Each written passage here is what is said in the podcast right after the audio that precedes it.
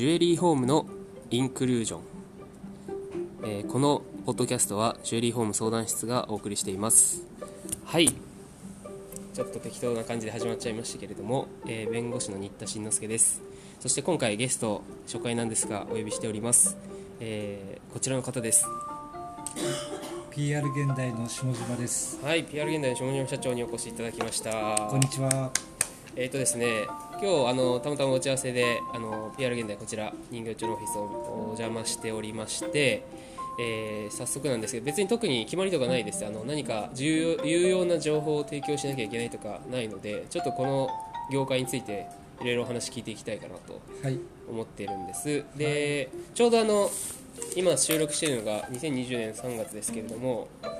ジュエリーコーディネーター開放がちょうどね届きまして。届きましたね。うん、あの社長も私も、えー JC 持ってますので届くんですけれどもあのこ前からちょっと、ね、気になってたこの JJ お客様相談室のプリントね、はいこれが前から入るようになって今回で3回目これは消費者相談室にあの入ったね相談事例をちょっと抽象化して紹介していただいてるっていう感じでジュエリーコーディネーターの方もみんな見て、まあ、見てねあーふーんと思ってあの捨てちゃう人も多いかなと思ったんですよはい。でね。これ見て下島社長はなんかどう思いました？はい。まあのよく現場のあのお店の方から聞く疑問ですとかあのあるある的なえー事例が載っていますので、うん。あこういうことやっぱり現場で確かにあるなというようなあの事例エピソードが載ってますよね。そうですね。ええ。でまあ読まさせてもらうと結構原因がうちょっと笑っちゃいけないんですけど確かにそうだよなっていうん、うん、ケアレスミスみたいなのが非ね常に多いんですけれどもこれをケアレスミスを起こさないためのお店の仕組みをどう作るかっていうところが実はすごく大事だなとそうです思いねます、つい案件増えていってお客様への連絡放置しちゃったとかっていうのが結構原因になっていることが多いかもしれないですね。そうですね。それありますね、まあ、あとこれなんか悪くないんじゃないと思えるようなこともあるんだけれどもまあでもお客さん素人だからそれをきちんと説明できてなかったっていうところで防いでいかないと改善していかないからぱりそこは先へ先へサービスというか説明をこれでもかとやっていくっていうのがいいのかなと思うしあと写真撮ってなかったとかはやっぱり店側の落ち度だと思いますね。そうですね、だと、まあ、実際こういう形でお客様からクレームを頂戴してでそれで解決できる場合もありますでしょうしで毎日解決できない場合はうんちょっとこう、えー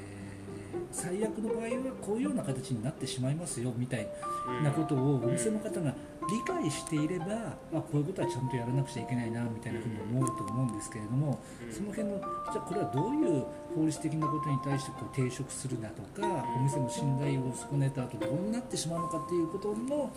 要素がこうプラスアルファとして情報入ってくるとですね、うんあのお店の人もまあやっぱりきちっと気をつけなくちゃいけないかなと。そうですいうようなねことはもっと高まっていくんじゃないかなと思うんですよね。ね、その辺は確かに消費者相談室の方は消費者からの相談をね聞くっていうところにとどまらざるを得ない役職上ねそこはその先はもしかしたら我々の役目なのかなと思ってましてあの、ね。今回出しあの、ね、この度出しました宝飾店ホームマニュアル安心キット2020にもですね似たような事例結構紹介されててそうですね。あ確かに多いなこういう相談っていうのがありますね。今回のネネックレス真珠のなんかすり替えられたと思い込んじゃってるのが本当か嘘かはちょっとその一方的なね話だっただけだと分かんないなと思うんですけどでもやっぱり写真撮ってないから後で違うじゃないかと言われた時に店側も守る方法が武器がないんですよね。そうですね。うん。まあそんな短くはならないだろうと思うんですけど玉の数変わってなかったら、ねだから思い込んじゃってる可能性あるんですけどクリーニングしたら色の雰囲気とか変わるしそういうところかなと思うんですけどね。やっぱり基本的な写真残すとか記録残すとかね。やっぱりでもちょっとしたその説なんだろう連絡放置されたとかそういう、ねなんでしょう。ちょっとした不信感からもしかしたらすり替えられたかもしれないって思い込みに入っちゃうパターンの方結構いらっしゃってそうです私も今げ今現在進行形であの対応している紛争案件とかもあるんですけどやっぱもう思い込んじゃうと何されても不信感なんですよね。で壊れるんじゃないかとか修理じゃあ再修理しましたってなってもそれでもなお中にクラックがあるんじゃないかとかなんか何でもかんでも心配になっちゃうみたいなのでやっぱり賠償請求のお金の話も出るしなんかすごい悪口を口コミに書か書かれたりもするしいろんな点でリスクですよね。そうですね。うん。まあ、あのこの資料にも書いてあるようにこの十分な知識を持ちましょう約束をちゃんと守りましょう仕事は丁寧にしましょうこれも信頼を得るための3つの心得としてですね、確かにあの販売員さんとしては大事なことだというふうに、えー思います。であとはあの販売員さんだけがこういうふうに、えー知識を持って約束を守って丁寧に仕事をすればそれでお客さんの満足度が上がるのかというようなことになるとちょっとそれは違うなというふうに思ってまして、はい。で販売員さんとしてはそれ必要なんですけど、えお店の、まあ、幹部、店長もしくは会社の経営者の人があのもともとこういうような形がお客様に対してちゃんと信頼がを提供できる仕組みなんだよっていうかですねそういう法務的なことに基づいたいわゆる防御策そういった体制づくりをやっぱりこのまとめさせてもらったあの新田先生にねあの書いていただいた宝飾店本マニュアル安心キット2020に基づいて、まあ、契約の仕方だとか保証書の、うん、内容の見直しだとかですね預かり証の、えーと説明の仕方の、え組み自体をこうちょっともう少しきちっとした形にするとかそういった形にししていくっていうかですね。体制作りをしましょうというのが実はお店としてはすごく大事なんじゃないかなそうですというふうにね私は思いますね。従業員さんによって A さんはすごいスピーディーに対応してくれるけど B さんになった担当になっちゃうとすごい放置されます。ではやっぱり会社全体としての信頼感は高まらないですよね。そうなんですよね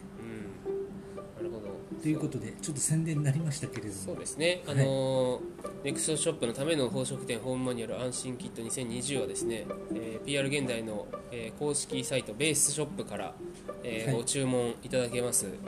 えー詳しくは PR 現代まで、えーお問い合わせいただければと思います。はい。よろしくお願いします、本日は下條社長本当にありがとうございました。ありがとうございました